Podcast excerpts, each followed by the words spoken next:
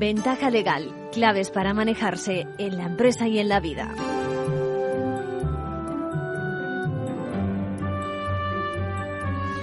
Bienvenidos a Ventaja Legal una semana más, una semana marcada en el mundo de la empresa por el caso ferrovial, donde finalmente tuvo lugar eh, la cita con los accionistas que han apoyado la decisión de la dirección que nada ha gustado al gobierno, bueno, y alguno más tampoco. ¿eh?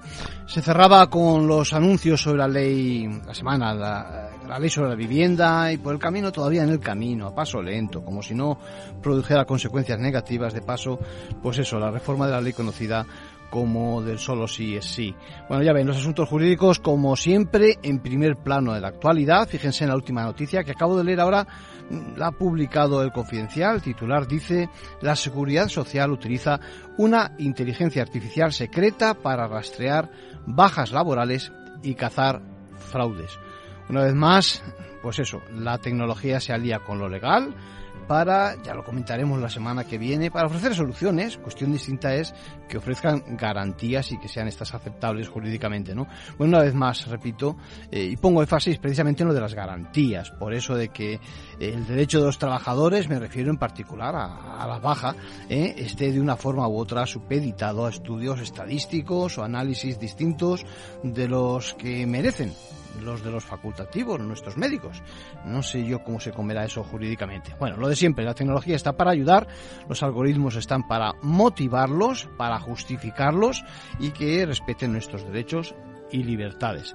Bueno, y a fecha de hoy nos seguimos preguntando qué le pasa a la justicia porque está convocada la huelga indefinida de los funcionarios de justicia reivindicando, entre otras cosas, una subida salarial. Vamos a intentar conectar durante el programa con los representantes de la Central Sindical Independiente de Funcionarios, con el Comité de Huelga, ¿eh? Eh, que ya el pasado viernes denunciaba también presiones, lo mismo que Comisiones Obreras, STAG, UGT, presiones a los trabajadores de la Administración de este ramo para conculcar su derecho a la huelga. Vamos a ver si nos lo cuentan en directo, porque me imagino que hoy están en plena vorágine del asunto. Bueno, anuncian paros parciales de 10 de la mañana para aquellos que acudan los tribunales a una, esencialmente los días laborables, y el día 19, el próximo 19, jornada completa, con manifestación a las 12 frente a la sede del Ministerio de Justicia en San Bernardo, en Madrid. Bueno, por otra parte, anunciarles que la Confederación Española de la Abogacía tiene, Abogacía Joven, cuidado, tiene nuevo presidente y nuevo comisión ejecutiva y en la segunda parte del programa hablaremos con él, con Alberto Cabello, para que nos explique en qué consiste precisamente eso de la Confederación y la hoja de ruta que se dice ahora eh, que tienen por delante. Esta semana también se ha reunido el comité de expertos del Observatorio del Consejo General de la Abogacía Española que avanza hacia ese informe anual sobre justicia gratuita en España. Recuerden que nuestro modelo es un ejemplo que interesa a muchos países de nuestro entorno, incluso más allá, y que lo intentan copiar. ¿eh? Eso no significa que sea perfecto, ni en cuanto a prestaciones para justiciable, para todos aquellos que necesitan una ayuda legal y no disponen de medios suficientes, ni para, por supuesto, tampoco los profesionales del derecho que intervienen asesorando. Por eso hay que avanzar en todos los sentidos, sensibilizar al Estado sobre este servicio, eh, prestado, ojo, indirectamente con un papel clave el de los colegios profesionales de abogados de por medio y también los de procuradores. Bueno, en función de cómo vayamos de tiempo, quiero que escuchen también algunas ideas apuntadas también en la jornada que organizó, convocó CEMIN, ¿se acuerdan? Confederación para el Interés del Menor. Hace justo ahora un año que tuve el placer de, coordinar en lo que era la ponencia sobre, fíjense qué tema, gestación subrogada, ¿eh? hoy de plena actualidad. Eh, tenemos más preguntas. Por ejemplo, me preguntan también un par de oyentes. Bueno, una pareja que se define muy joven, estudiantes, y un tercero, responsable de recursos humanos de una empresa farmacéutica, a quien le toca de vez en cuando, dice, hacer gestiones ante las autoridades sanitarias españolas. Me preguntan sobre una noticia que dimos la semana pasada cómo la justicia de Estados Unidos ha decidido acerca del denominado aborto químico. Ahora lo contamos con los matices porque son muy interesantes al involucrar no solo lo que es la idea de si se tiene o no derecho al aborto, sino al procedimiento que la FDA, es decir, lo que se llama la Federal Drug Administration, la, la, el equivalente a la Agencia Española del Medicamento, que ha seguido, el procedimiento que ha seguido para aprobar la mifepristona, es decir, el componente esencial, el componente esencial de la píldora, saben que es necesario un par de administraciones para que se produzca el aborto por esta vía, pues bien, el procedimiento seguido para aprobar la mifepristona, que es lo que lleva esencialmente la primera de las dosis. ¿no? Uno de los jueces ¿eh? que se ha pronunciado sostiene que la famosa píldora se aprobó sin contar con suficientes estudios que avalasen el producto. Ahora ya empezamos con los contenidos de hoy de Ventaja Legal.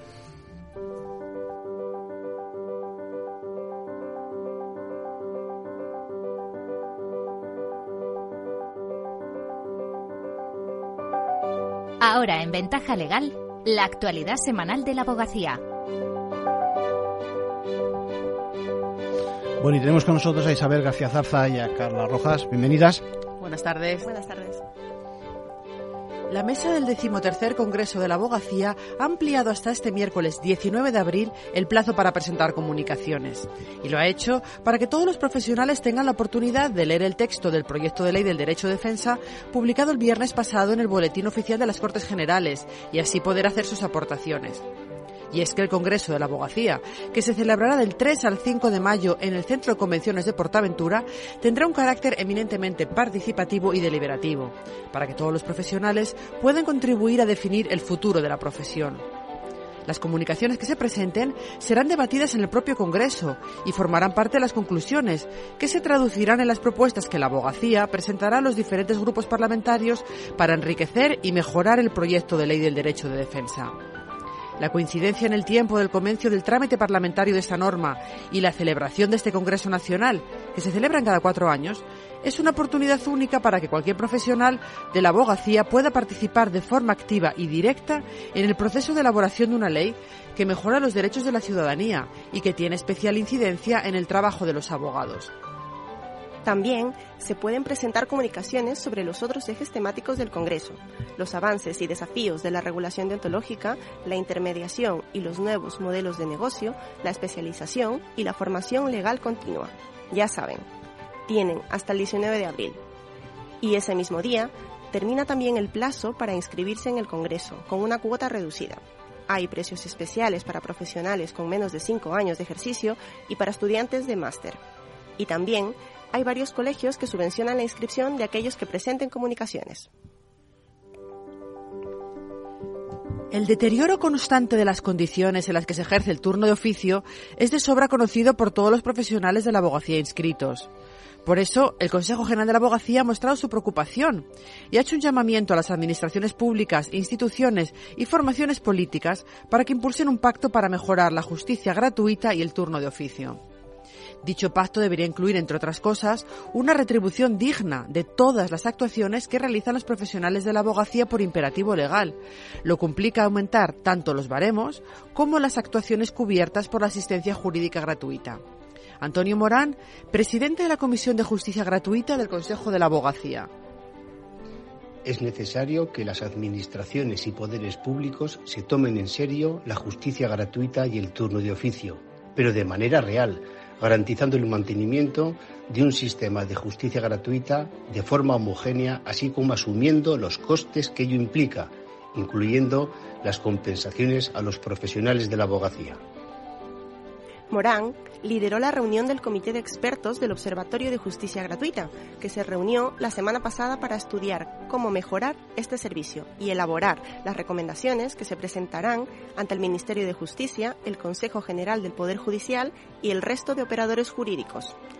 Las recomendaciones del Comité de Expertos son incluidas anualmente en el informe del Observatorio de la Justicia Gratuita, que elabora cada año el Consejo General de la Abogacía Española con los datos aportados por los 83 colegios de la abogacía. En el mes de julio se publicará su decimoséptima edición.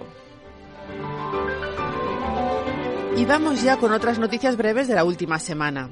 La Confederación Española de la Abogacía Joven ha renovado su Junta de Gobierno. Alberto Cabello juró el cargo como nuevo presidente. La formación continua y accesible, el networking y un espíritu reivindicativo inconformista serán los pilares de esta nueva etapa. El Tribunal Constitucional ha elaborado una guía para presentar las demandas de amparo indica cómo presentar dichas demandas para que sean admitidas a trámite y también incorpora los requisitos y exigencias técnico-informáticas para su correcta presentación en el registro electrónico. Perdonan a un hombre con discapacidad permanente una deuda de más de 20.000 euros aplicando la ley de la segunda oportunidad. Se trata de un trabajador que, tras sufrir un accidente que le provocó una incapacidad total permanente, ha vivido durante más de 10 años en la indigencia. La impugnación de acuerdos en las comunidades de propietarios esta tarde en la conferencia de los lunes. A cargo de Antonio Navarro y Cristina Vallejo, a partir de las cuatro y media se puede seguir en formacionaborgasía.es. Y con esto nos despedimos por hoy. Muchísimas gracias. Muchas gracias Isabel, muchas gracias Carla. Gracias. Gracias.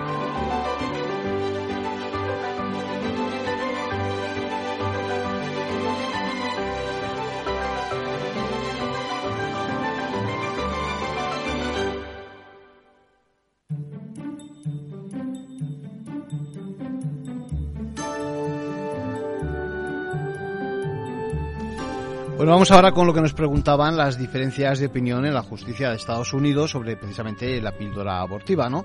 El aborto es un debate siempre abierto en aquel país y lo que ha ocurrido es que se ha avivado conforme un par de jueces de diferentes estados se han pronunciado no exactamente en sentido contrario, pero sí el primero favoreciendo el suministro y la práctica y el otro poniendo en duda que la píldora que propicia el aborto químico haya sido aprobada con los informes de rigor suficientes, ¿no? O dicho de otra forma, que mientras que un juez federal en Texas invalidó la aprobación de la, de la bueno, pues de, la misma píldora, otro en el estado de, de Washington, pues ordenó a la Agencia Federal del Medicamento no restringir su disponibilidad.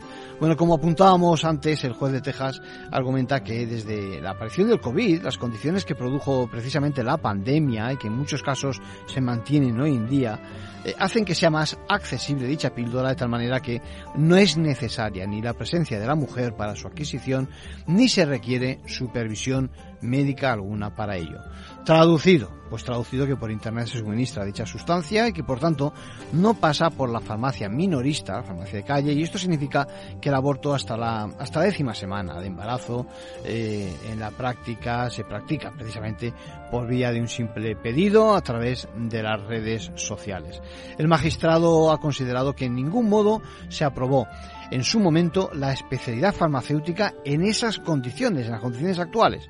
Consideran que han cambiado las reglas y que por tanto es necesario una revisión de los protocolos de forma que la FDA, pues la Federal Drug Administration, la, equivalente a la Agencia Americana de Estados Unidos del Medicamento, proceda a analizar de nuevo la autorización del producto. En el caso del juez de Washington, del estado de Washington, lo que pide es eh, que en garantía del derecho correspondiente no se retire del mercado la mencionada píldora. Por lo tanto, el asunto está ahora en manos del Tribunal Supremo americano, quien tendrá que decidir acerca del papel revisionista o no, actualizador o no, que la agencia eh, del medicamento, por traducirlo, eh, tiene tantos años después, después de aquella autorización y al haber cambiado precisamente el escenario, en especial en lo relacionado al canal de distribución, ausente de supervisión tanto farmacéuticamente hablando en la calle como médicamente hablando. La verdad es que el tema es bastante, pero que bastante interesante.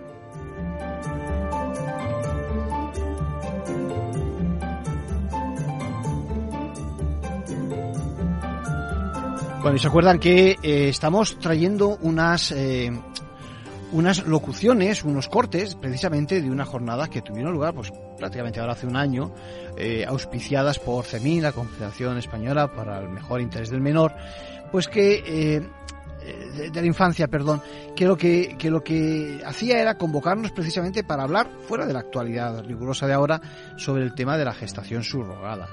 La semana pasada pusimos ya unos cortes hablando de las posiciones en las diferentes partes y hoy quiero que nos planteemos varias cosas. Por ejemplo, con el primero de los, eh, de, los cortes que vamos a pasarles, nos planteamos precisamente eh, en qué consiste la familia, la familia actual.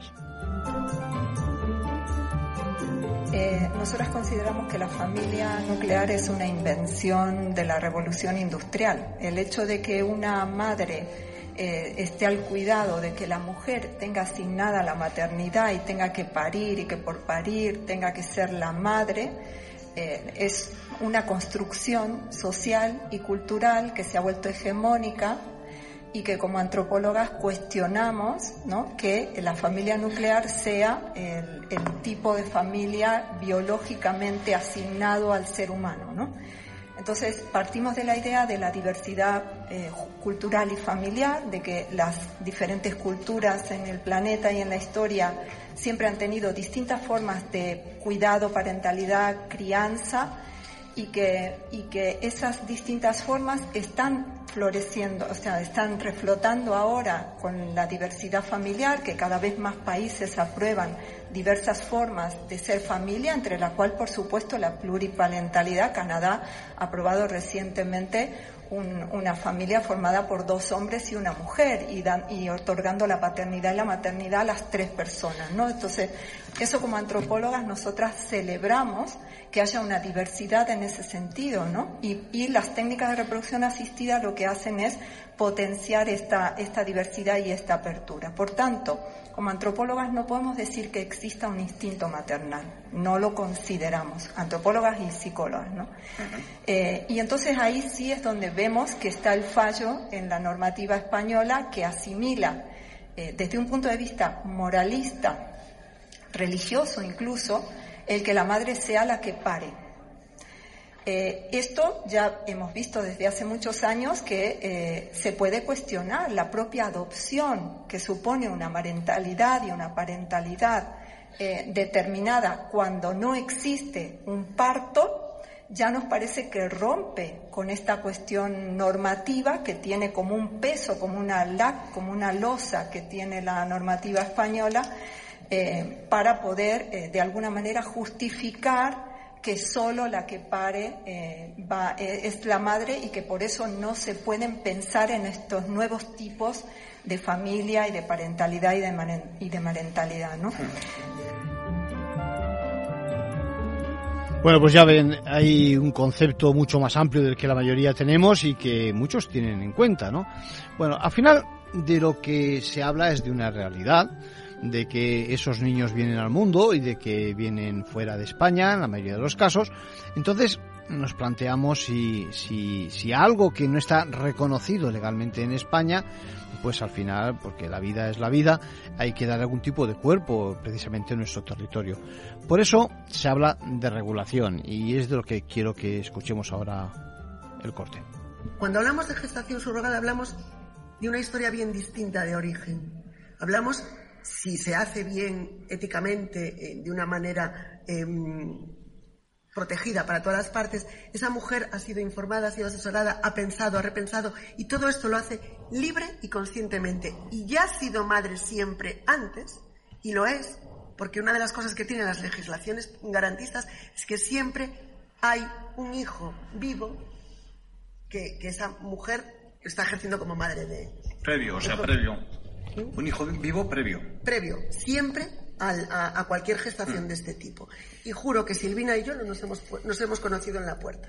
Sí, Ana, de todas formas, eh, vamos a ver, desde mi ignorancia, ¿eh? es decir, desde el saber popular quizás, me choca bastante el hecho de que eh, me digas que hay no hay tantos niños pendientes de adopción en España. Es decir, la sensación que uno tiene o lo que uno escucha, repito, no tiene por qué ser cierto, es que hay una lista de espera por parte de padres que quieren adoptar.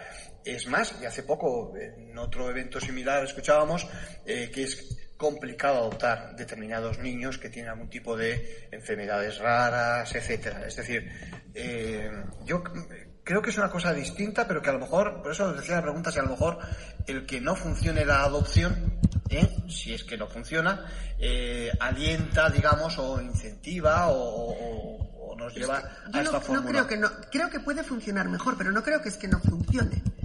Creo que sí, todo. Es otra alternativa, es otra, es otra Es una alternativa diferente. Y no hay tantos. Es que la situación legal de un menor para ser adoptado es que tiene que estar en abandono no, no, no, tiene que tener la posibilidad de regresar a su familia de origen de ninguna manera. Tiene que haber un, trámite previo para que ese abandono llegue. ¿Sí?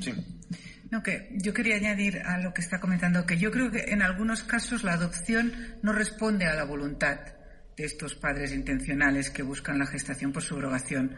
Porque, por ejemplo, en la adopción internacional hay muchos países que mm, no, no conceden la adopción a parejas homosexuales Bueno, pues aquí ya hay una serie de personas que no pueden tener hijos vía adopción internacional y que por tanto buscarán otra vía y esta sería una de la, que tienen sobre todo los dos cuando son parejas de hombres. Eso, eso no pasa en España, creo. Sí, sí, aquí una pareja de hombres quiere una quiere hacer quiere tener un hijo podría optar por, la adopción internacional, pero como adopción. Pues no, no, pero hablo de la nacional. ah, bueno, sí, pero como decía, como hay menos niños aquí, sobre todo niños pequeños, recién nacidos, sin enfermedades, que es lo que muchas personas quieren. nos estamos metiendo en el terreno de buscar un niño casi a la carta, ¿no? A lo mejor. Bueno, bueno, un niño recién nacido, pequeñito, hay menos, entonces es más, es más rápido, seguramente, mm. hacer una adopción internacional, pero si la mayoría de los países de donde vienen los niños de las adopciones internacionales cierran la adopción a parejas homosexuales, pues entonces esta pareja por esta vía no puede tener hijos. En cambio, por la de la gestación por subrogación sí. Este sería, yo creo, una, un motivo para algunas personas, de luego. Y para otras es el tema de poder utilizar los gametos propios. Es decir, va, voy a tener un hijo que tiene el semen de mi marido y tiene igual mis óvulos, o tiene una de las dos eh, es decir, algo de biológico también. Que recordemos que era una de las dos opciones, porque hay otra opción en la que perfectamente no puede haber. Exacto, no tiene por qué ser así, pero en muchos casos lo es. Y entonces aquí tendríamos otra. Bueno, Otro aliciente, digamos. Eh, sí, sí, no, se, se, hace, se busca, es buscar o es buscado, ¿eh? Lo buscan. Claro, esto no nos lo puede proporcionar tampoco la adopción, por tanto tiene algunas tiene ventaja, digamos. Sí, aporta más, diríamos que la adopción. Y solo una cosa, y es que hasta ahora estábamos hablando, y es verdad, es que nuestro ordenamiento ahora solo, reconoce dos tipos de, filiación, que es la biológica o la adopción, que es una filiación jurídica, ficticia. Y ahí está donde yo un poco vuelvo a lo que decía al principio, hay que repensar toda la filiación, hay que repensarla toda. Y, por, y, también hay que repensar las formas en que se determina la filiación. Decías tú, solo reconocimiento o, y seguramente las la responsabilidades de los padres, ¿no? Porque son diferentes niveles. Bueno, una cosa es el contenido de la afiliación, que yo parece, creo que esto pues podríamos, de momento, pienso que está bastante bien, y otra cosa es cómo se determina, es decir, quién son los padres, quiénes.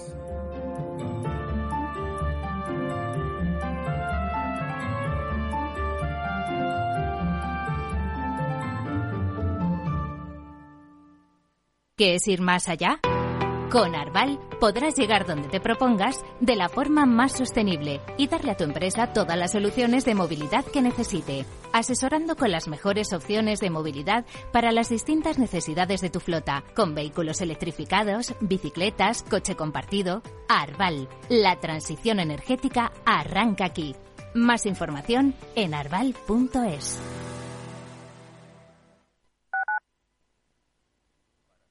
Capital Radio Madrid, 103.2. Aquí, en la Comunidad de Madrid, todos podemos tener un pueblo. Contamos con más de 140 pueblos de menos de 20.000 habitantes. Pequeños, bonitos, con mucho encanto y rodeados de naturaleza. Vente, estamos muy cerca. Comunidad de Madrid. Disfruta de la mejor cocina gallega en Montes de Galicia. Todo un clásico moderno en el barrio de Salamanca. Disfruta de la variada dieta atlántica, de las mejores carnes y pescados tratados con respeto y transparencia y regados con una de las mejores bodegas de la zona. En grupo, en familia o en pareja, Montes de Galicia te ofrece el espacio perfecto en cada ocasión. Bueno, la siguiente consulta nos llega desde Bulgaria, desde Sofía, la capital. Julen, buenos días. Muy buenos días, eh, señor Vicente y señor Betty Durante. ¿Sigue usted Capital Radio en Bulgaria? Sí, hombre, lo cojo por internet. ¡Arriba! ¿Eh?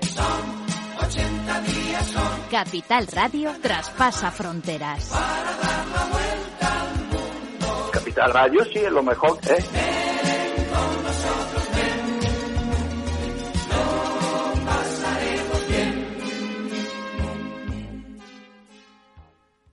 Industria, seguridad, tecnología, aeronáutica, innovación, empleo de calidad, defensa. Hablemos de defensa y seguridad. El primer programa de radio que da voz a la industria nacional de defensa. Los miércoles a partir de las tres y media de la tarde, hablemos de defensa y seguridad con Belén Montes, de la mano de IDS. Para personas inquietas, Capital Radio.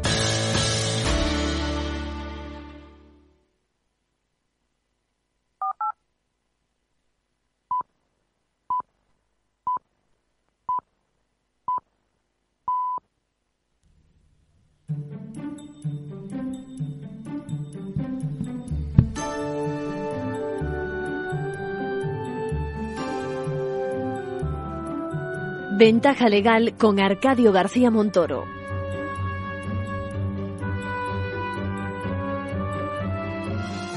Bueno, y decíamos antes que qué le pasaba a la justicia, parece que se está revolucionando por tantos frentes.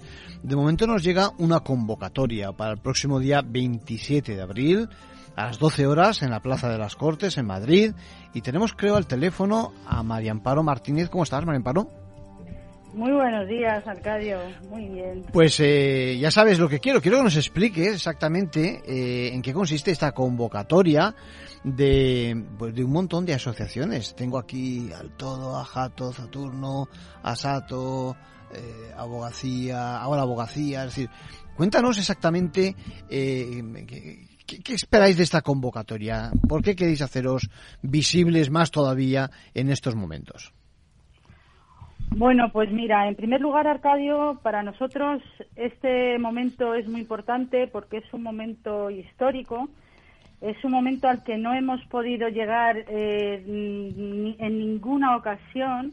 Entonces, para nosotros eh, simplemente ya haber llegado hasta aquí es un motivo de celebración porque hemos conseguido que eh, la abogacía esté unida y hemos conseguido que nada más y nada menos ahora en la actualidad en la plataforma somos 14 asociaciones y un sindicato que nos hemos eh, unido para alzar la voz pues para protestar por, por el maltrato ¿no? que está sufriendo la abogacía en general y el turno de oficio en particular y hemos decidido dar un golpe en la mesa para, para que, que- se nos escuche, que se nos escuche y que se nos oiga todo eh, las reivindicaciones que, que hacemos, que no solo, no solo son económicas, que también, sino mm, de dignificar la profesión, eh, Armando, porque, Arcadio, perdón, porque no se puede, mm, no, podemos conciliar, la abogacía no puede conciliar. eh, Esto es importante. tenemos- Déjame, déjame que,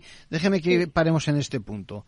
Eso es fundamental. Yo creo que hay que transmitir a nuestros oyentes, muchos, lo que se denomina el justiciable, es decir, aquellos que eh, acuden, aunque también todos lo somos como mm, personas, pero digo, eh, los que, los que acuden a, a la justicia, a la administración de justicia, que en muchas ocasiones eh, los propios letrados, que somos personas eh, como cualquier otra y que tenemos familia, etcétera, etcétera, no podemos, mm, vamos a decirlo así, ponernos eh, enfermos o no estamos cuando debiéramos de estar, si tenemos un hijo, etcétera, etcétera.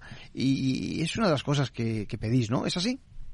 Exactamente, es que es gravísimo, Arcadio, porque lo que tú estás diciendo, eh, que un padre no pueda asistir a ver el nacimiento de, su hijo, eh, que tengas a una madre que está en el hospital y que no, no puedas ir, o estás enterrando a un familiar y no te suspendan el juicio, o sea, son, Sí. em, son situaciones totalmente aberrantes Y que no sí. pedimos nada eh, que no tenga derecho cualquier trabajador, que es que eh, que no se nos olvide que nosotros somos igual trabajadores Sí, sí. y, y- y- y- pero la- mm, con el hándicap de que nosotros no tenemos ningún derecho. Entonces, al final queda el arbitrio del LAG Sí. Mm, Del letrado de la Administración de Justicia, para que nos entiendan todos los que... Sí. del letrado del antiguo secretario Sí, judicial. Eso es. eh, mm, que ese día esté más o menos bien o, o si, si, si se ha levantado con el pijama de cuadros pues ya no lo deniegan entonces eso no puede ser. Eso no puede ser que estemos al arbitrio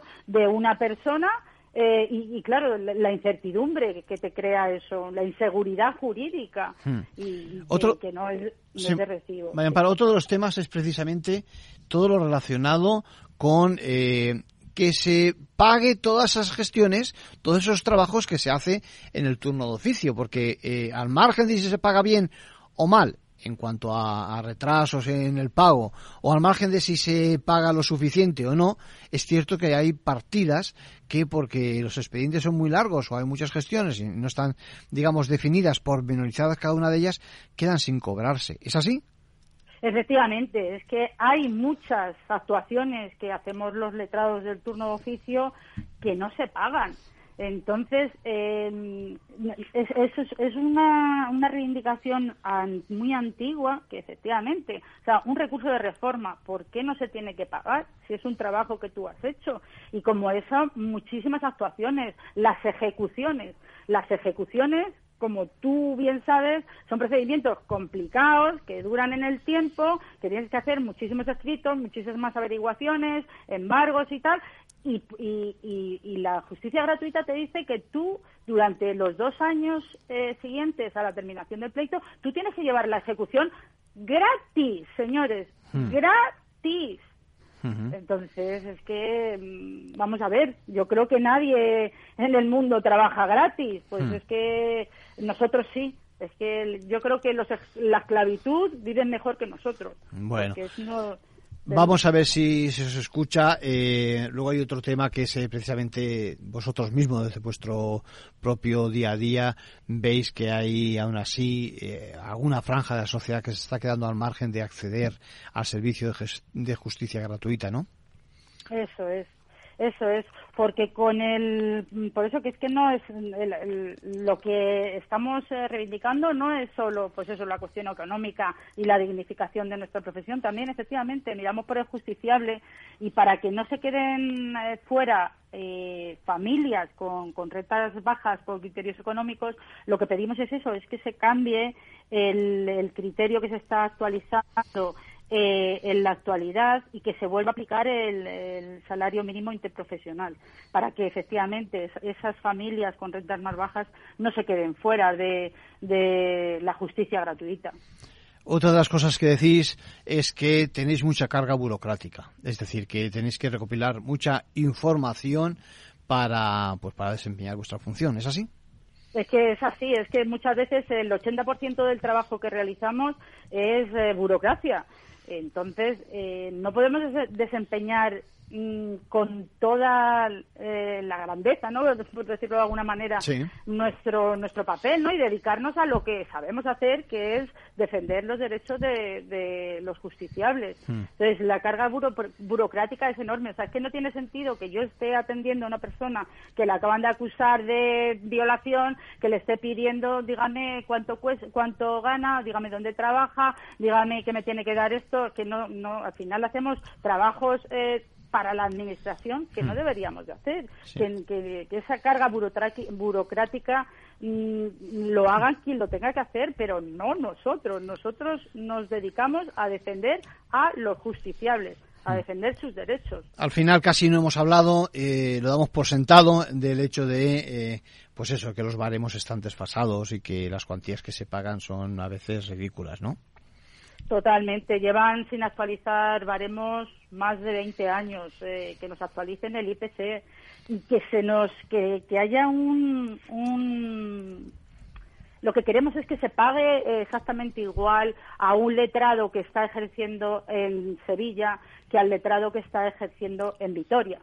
Y eso en la actualidad no es así. Y hay un, hay un desfase entre comunidades eh, horrorosos. Hay compañeros de Andalucía, que son los que peor están, que pueden cobrar por un procedimiento 100, 110 euros, cuando a lo mejor en Vitoria están cobrando 500 o 600. Entonces, eh, eso tampoco es lo que pedimos, ¿no? Esa homogeneización de, de, los, de los baremos. Igual que a, colación de lo que has dicho antes, de lo que se nos pague todas las actuaciones, pedimos la modificación del artículo ley, del artículo 30 de la Ley de Asistencia Jurídica Gratuita, Arcadio, porque em, si tú estás en un procedimiento y al justiciable se le ha denegado la justicia gratuita y tú ya has hecho el procedimiento, si te la deniega, vas a trabajar gratis. Si se lo archivan, vas a trabajar gratis. Entonces, eh, ese, se trata de reconocer ese, ese adelanto que has hecho, aunque luego al final no te hayan reconocido, ¿no? Sí. Eh, efectivamente, efectivamente. nosotros el trabajo lo hemos realizado. Mm. No tenemos que ser nosotros quien vayamos a perseguir al cliente. En todo caso, la administración te tendrá que adelantar ese, ese dinero por el trabajo realizado y que sea la administración la que persiga al justiciable, que es la que tiene medios. María Amparo. Das a una, a una tecla y tienen absolutamente toda su información de bienes y fiscales. María Amparo Martínez, muchas gracias por tu colaboración. Eh, venga, a ver cómo sale la jornada, ya me tendréis al corriente y, y, sorprende eso, que se vayan sumando organizaciones ¿eh? y, bueno, y, yo creo que toda, toda, toda fuerza es poca junto con la de los colegios y demás para poder sumar esfuerzos y que se reconozca lo que al final se produce. Es un servicio pues de calidad ¿eh? que imitan otros países y que en algunos sitios incluso nos quieren copiar. ¿eh? Vayan para un abrazo, seguimos en contacto. Si me permite, dime, dime, un, llamamiento a, toda la abogacía de España que nos que acuda a la concentración del día 27 a las 12 en las Cortes para apoyarnos. Dicho, María Amparo, un abrazo. hasta luego. Gracias, hasta luego.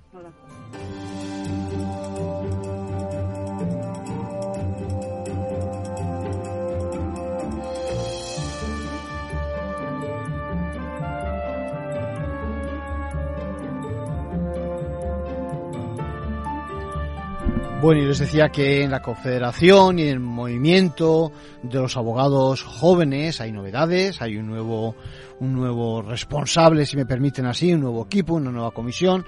Eh, tenemos a Alberto Cabello, al que tenemos que felicitar al teléfono. Alberto, ¿cómo estás? Querido Arcadio, muy bien, ¿cómo estás tú? Pues eh, nada, encantado de que nos cuentes qué es lo que ha ocurrido la semana pasada, que ha sido tu, elección, y, que nos cuentes que, en primer lugar, si me permites, cuéntanos en qué consiste la Confederación. Pues eh, Arcadio, te voy, te voy a contar. Eh, hubo elecciones, como se produce cada dos años en la Confederación Española de Abogacía Joven, sí. eh, con una única lista electa en esta vez. Eh, yo siempre digo que a lo largo de la historia en la Confederación ha habido vencedores y vencidos y por eso había mucha desafección sí. y una controversia gracias a las circunstancias, pues hemos conseguido que eh, solamente una... una lista de unidad eh, que, que presido yo y con, con personas relevantes y que, que presiden sus agrupaciones en el ámbito nacional y la verdad que pues estamos muy contentos y con mucha intención de realizar grandes acciones a futuro. Eso ya es un eh, logro, eso ya es un logro, que vayáis todos a una es un logro. Muy bien. Eso es un logro absoluto. Eh, lo segundo, antes de explicarte qué es la Confederación, quería sumarme a las palabras de la compañera anterior, ¿no? que sí. presentación de la plataforma de, de, la dignidad del turno de oficio y, de, y, y toda la- todas las asociaciones que se han, se han sumado eh, para decir que nosotros hemos confirmado esta mañana, después de nuestra toma de posesión que tuvo lugar el jueves, que eh, asistiremos pues, Uno más, participar- perfecto. y que impulsaremos este esta acción. Creo que el turno de oficio eh, lo tenemos interiorizado como abogados. eh, somos los primeros que tenemos que estar ahí, además como abogados reivindicativos, jóvenes, que tenemos que ser inconformistas y hay que apoyar a todos nuestros compañeros que están en el turno y que, por supuesto, eh, hay que, no, no hay que mirar hacia mínimos, sino hacia máximos, no solamente una subida del IPC, sino unas remuneraciones dignas, un trato digno, justo y que, todo- y que sobre todo que se respete, ¿no? Sí, porque al final todo eso redunda también en beneficio del justiciable. Así es. Y, y sobre todo, eh, el abogado, eh, el abogado y el procurador tiene que empezar a ser respetado por la Administración de Justicia, por todo lo que son los agentes de la justicia. Y, y empezamos, pues, eh, por este punto, ¿no? Respetándonos y apoyándonos nosotros eh, unos a los otros, porque el- esto no es una, una lucha unipersonal, sino que tenemos que estar unidos y, y en sociedad, asociados, para que realmente se beneficie tanto al abogado que hace su trabajo como al justiciable. En segundo lugar, eh, contarte un poco qué es la Confederación. Venga, vamos con... Sí, expliquemos a los oyentes en qué consiste la Confederación. Venga, sí. Eso es.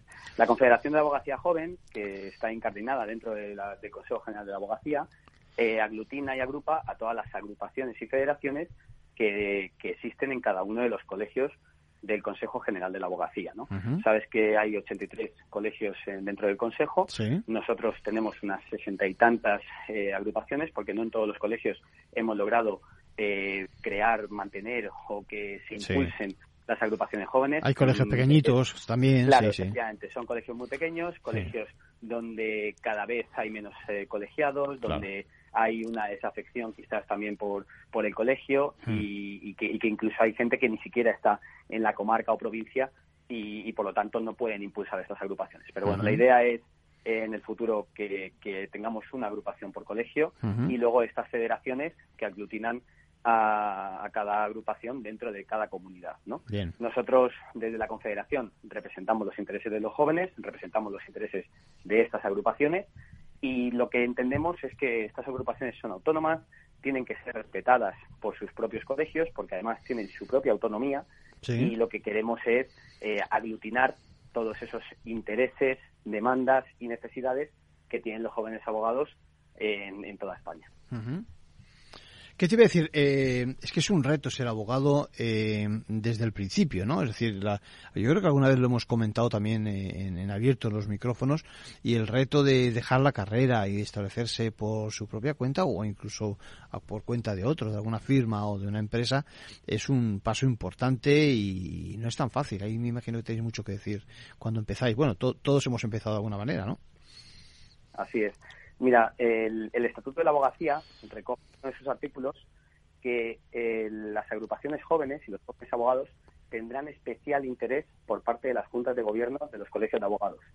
¿Qué quiere decir esto, Arcadio? Pues eh, ni más ni menos que la necesidad que tienen jóvenes que se inician en la profesión Sí. es imperiosa y por lo tanto tenemos que ayudarles. Por eso yo siempre digo que es una responsabilidad de las juntas de gobierno, del Consejo General de Abogacía, de las personas que están en el mundo institucional, ayudar en esos inicios profesionales. Sí, sí. Eh, la abogacía es la profesión más solitaria por, por antonomasia sí, y sobre todo en sus inicios es lo más difícil porque todo lo que has estudiado en la carrera luego tienes que aplicarlo en la vida real. y no muchas veces no tiene parangón, no se parece en nada o es muy difícil de que el de- ejercicio de que, ¿no? que pasas de estudiar o de ver cosas algunas prácticas es verdad a, a ejercer tú solo con tu mesa con tu ordenador con no con, con tu proyecto de despacho desde cero y no sabemos cosas de empresa ni de impuestos muchas veces ni de cómo captar clientes ni de si tenemos que ser líderes o no ese tipo de cuestiones no me imagino que te refieres a esto Eso sobre todo, porque Arcadio, lo que no saben muchos de nuestros oyentes y compañeros que están estudiando o que se inician en el mundo profesional de la abogacía Sí. es que van a ser abogados y empresarios. Y Claro. por tanto van a tener, tener nociones, pues lo que tú comentabas, ¿no? De, de marketing, Claro. de, de finanzas y de procesos. Claro. al final eso no se estudia en la carrera de Derecho. Sí, y yo sí. creo que por eso nosotros desde la abogacía institucional tenemos que ir más allá, ¿no? Podéis Eh, apoyar, esta es una discusión que siempre tengo con las universidades y con los colegios Hmm. que dicen, bueno, yo no me hago responsable de los estudiantes porque no es mi ámbito, mi ámbito son los colegiados. Ya. Y los y los y, lo- y las universidades dicen, yo no me hago responsable de los que han terminado el máster de abogacía porque ya no son estudiantes, son futuros colegiados o ya veremos. terreno de nadie al final terreno Claro. de nadie no Efectivamente, terreno. ¿Qué es lo que tenemos que hacer, Arcadio? Tenemos que empezar a quitarnos la venda de los ojos, dejar Sí. de mirar hacia otro lado Sí. y hacernos responsables de todo. Y hacernos responsables desde los inicios profesionales, pero desde los, desde los estudios.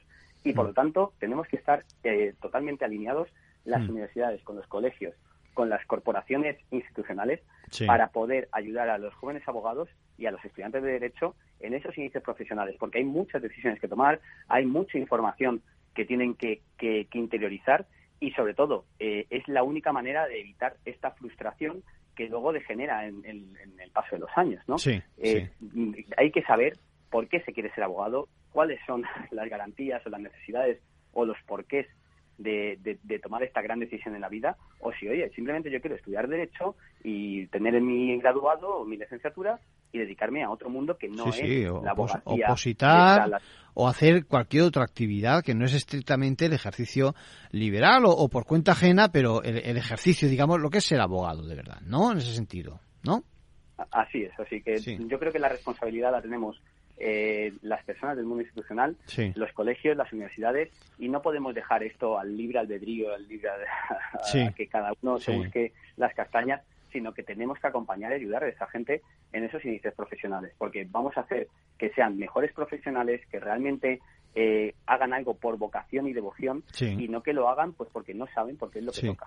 Porque además, además, Alberto, hay una cosa, yo creo que es muy importante en esta profesión, y es que eh, hay aspectos relacionados con el, el- el- el día, o sea, el momento cero, es decir, la zona cero donde empiezas, que nadie te explica. Es decir, acabas la carrera y como mucho se te puede escurrir, que digo yo de broma, más que ocurrir, ¿eh? se te puede escurrir que puedas hacer cursos o que puedas llamar a algún despacho a hacer alguna pasantía o algo así, pero no hay quien aconseje en ese punto, mira, tu perfil puede ser muy bueno, me invento, ¿eh?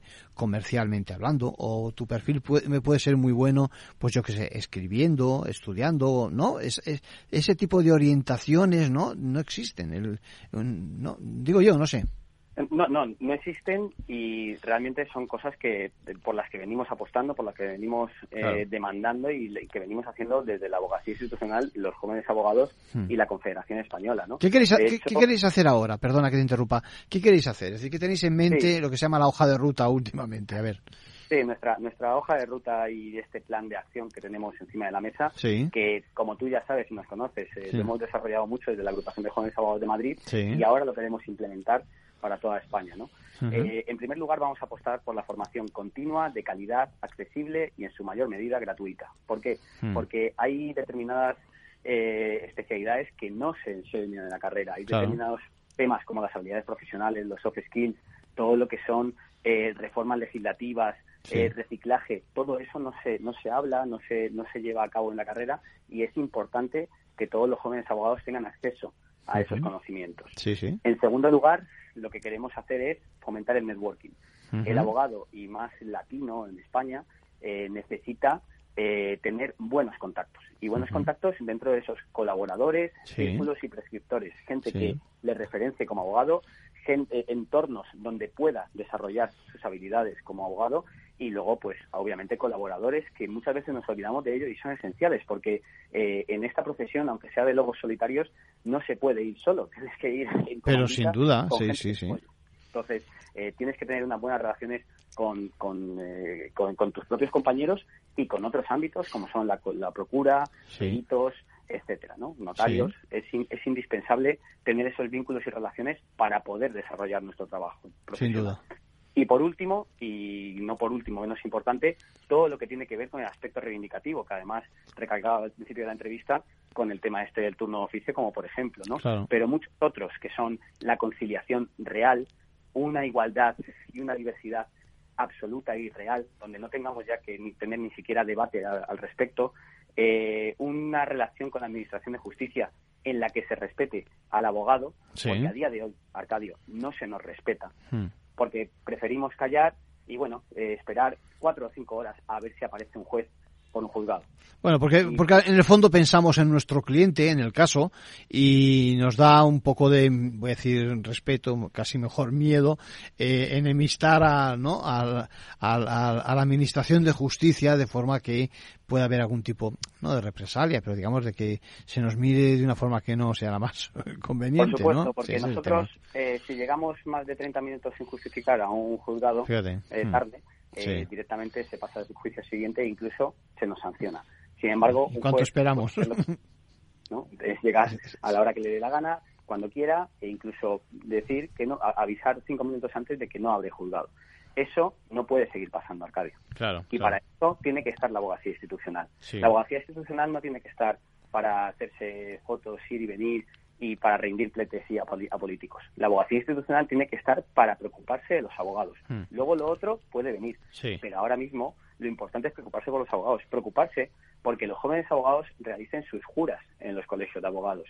Porque los jóvenes abogados eh, puedan tener esos derechos de inicios profesionales. Porque los abogados en general, como hablábamos antes del turno de oficio, tengan unas remuneraciones dignas Hmm. porque se, se realmente se valore y se respete la profesión de abogado rindiendo homenaje a los 25 años, a los 50 años, Sí. teniendo un punto de, de unión y encuentro dentro Sí. de los colegios, porque ahora mismo existe mucha desafección y si queremos mirar hacia otro lado nos estamos equivocando. Sí. La gente, Hmm. si le preguntas a la gran mayoría, te diría, yo no sé por qué pago el colegio de abogados. Sí, eso es no un- sirve para hmm. nada.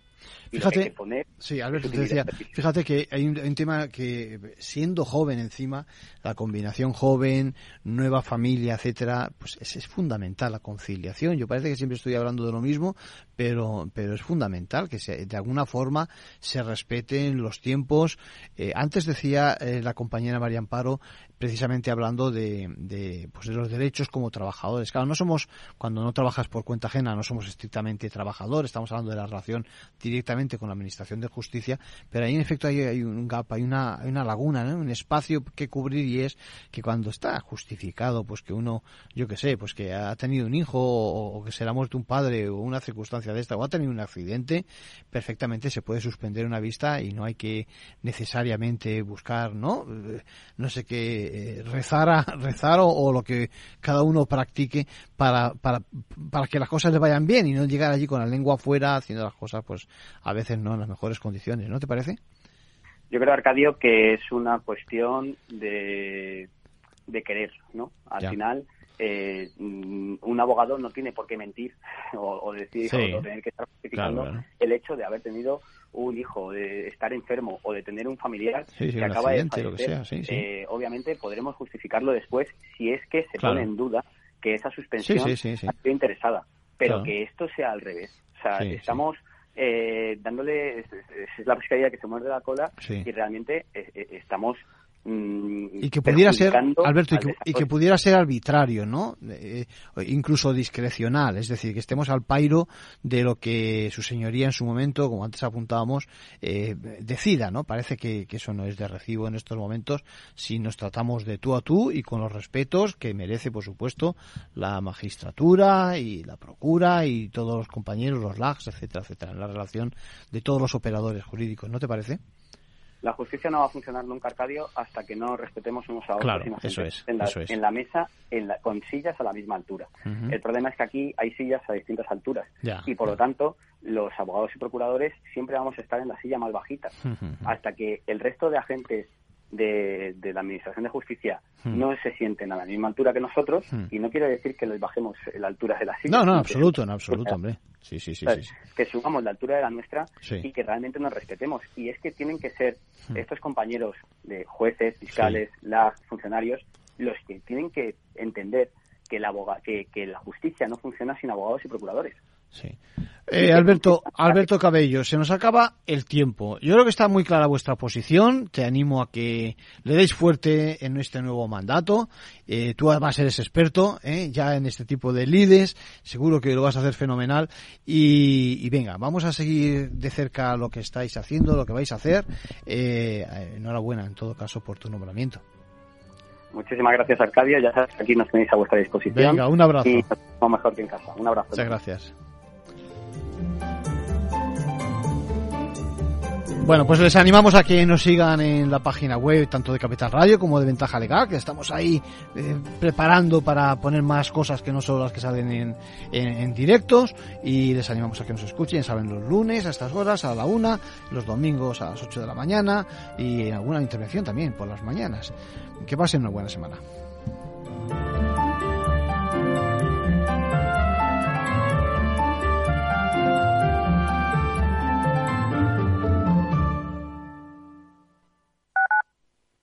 Capital Radio 103.2 Donde tú ves trabajadores, el Instituto Regional de Seguridad y Salud en el Trabajo se ocupa de la prevención de sus riesgos laborales. Comprometido con la vida. Infórmate cómo en el 900-713-123. Comunidad de Madrid.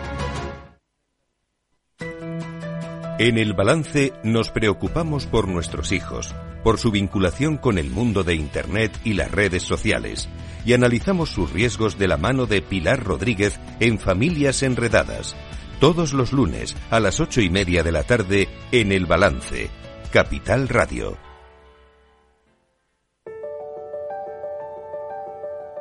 Capital Radio lanza el nuevo formato de Cripto Capital, todos los lunes a las 3 de la tarde con el maestro de trading algorítmico Carlos Puch Sajibela. Lo que nadie te cuenta, escúchalo en Cripto Capital.